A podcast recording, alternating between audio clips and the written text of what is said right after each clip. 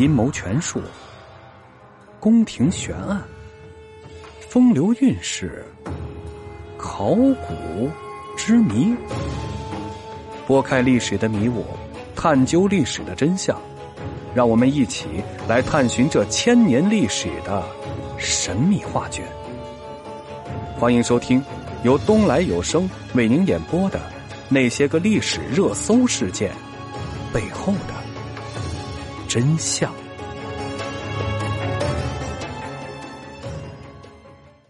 九二七年，后唐明宗李嗣源花重金收买了牙将，把牙兵和家属在一夜之间是斩杀了个干净啊！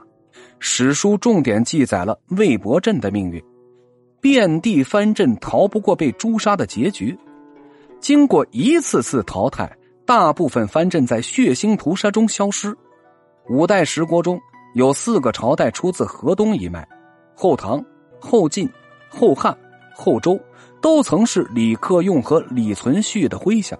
他们数十年征战平定了北方，也用屠刀铲除了藩镇。可他们自己也是藩镇，怎么办呢？只能是自我净化呀。首先呢，是层出不穷的叛乱。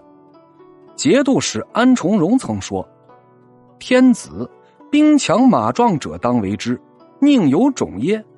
意思呀是兵强马壮就能当皇帝，哪儿有什么血统？每当心意不能被满足的时候，节度使们就起兵造反。失败不用说，兵马、妻妾、财富全部被瓜分，藩镇败落。但如果成功了呢？就去洛阳和汴梁当皇帝了呀。其次，每次改朝换代的胜利者都会把自己的精锐军队改编为禁军，以强化首都的军事力量。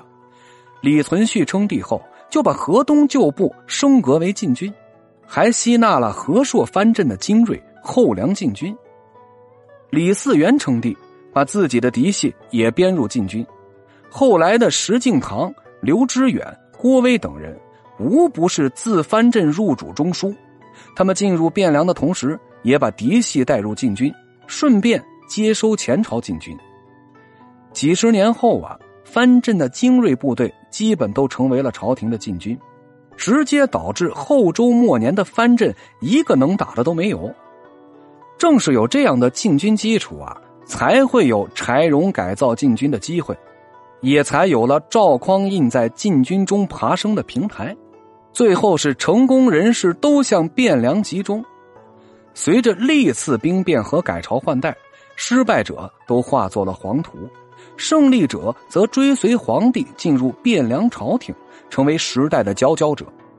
那个时代啊，军人就是社会的精英。当军人、军官和家属都迁徙到汴梁后，地方上的人才会急剧的匮乏，想搞事情也拉不起队伍。到此时。藩镇才算是真正的被驯服。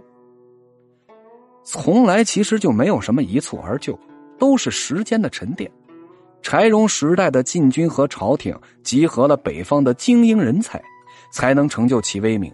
而这一切呀，都被赵匡胤继承了。终于轮到赵匡胤上场了。赵匡胤啊，算是五代末期典型的代表。他在郭威麾下当兵，又跟随造反大军杀回了汴梁，后来进入了禁军系统。在这个五湖四海的大家庭中，他结交了一帮当世精英，这也是当时藩镇青年精英的人生轨迹。既然禁军已经成为了朝廷最强大的力量，也是最核心的晋升平台，那么藩镇还有什么吸引力呢？因为此时出现了两个问题。第一，藩镇再也没有力量来挑战朝廷的权威，只要敢造反，一定会被强大的朝廷禁军扑灭。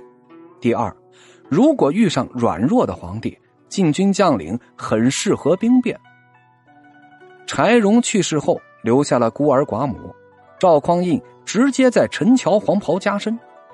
赵匡胤是一路凭军功升迁的悍将啊，能打又会做人，石守信。王审琦等将领，又有谁是他的对手啊？所以呀，当赵匡胤杯酒释兵权时，其实啊，他们没有选择。况且只是离开禁军系统到地方工作而已，地位待遇都给足了。一旦战争爆发，还会被召回，也算是当时正常的工作调动。如果换作是柴荣，应该也会成功啊。所以呀，杯酒释兵权看起来是赵匡胤英明神武，其实啊是两百年来无数人努力换来的。这份功劳簿上，还有唐德宗、唐宪宗、朱温、李存勖、李嗣源、石敬瑭、刘知远、郭威、柴荣等等。甚至还有黄巢、魏博牙兵，而赵匡胤只是最后一个摘桃子的人。藩镇的问题解决了，就真的天下太平了，没事了。还有一个接班人的问题，既然赵匡胤是禁军悍将，可以在柴荣去世后钻空子，把七岁的小皇帝拉下马，那么赵匡胤去世后，会不会也有人这么做？不是没这种可能啊。如果仔细捋一捋啊，就会发现，黄巢起义之后，从来没有少年天子能坐稳皇位，他们只会被骄兵悍将拉下马，只有接班人有自己的嫡系，他们才有活命的机会。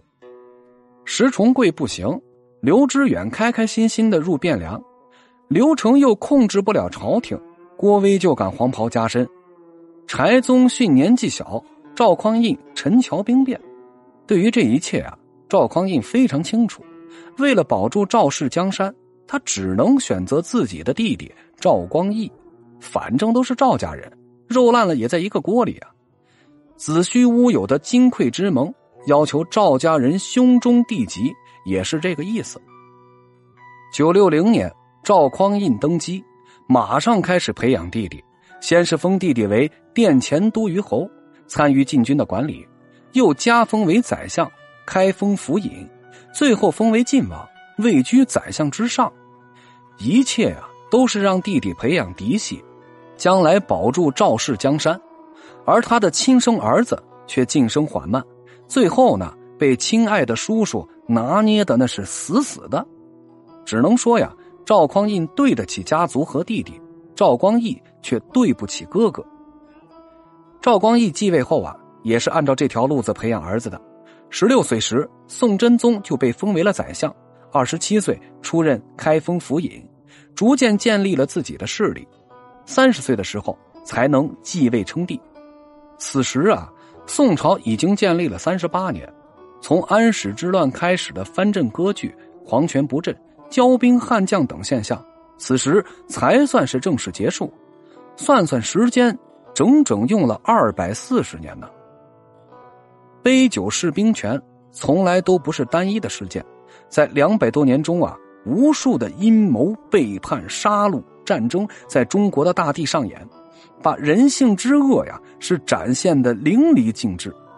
那个时代，没有人敢憧憬明天。同样是在黑暗时代，赵匡胤却反其道而行之，他没有用阴谋、屠刀等手段，而是开诚布公的谈判。和曾经的兄弟是推心置腹，达成了相互的谅解，这就是一种人格魅力。赵匡胤的温柔不仅是黑暗时代的亮色，也给宋朝留下了一抹人性的光辉。或许呀，宋朝的风度也由此而来。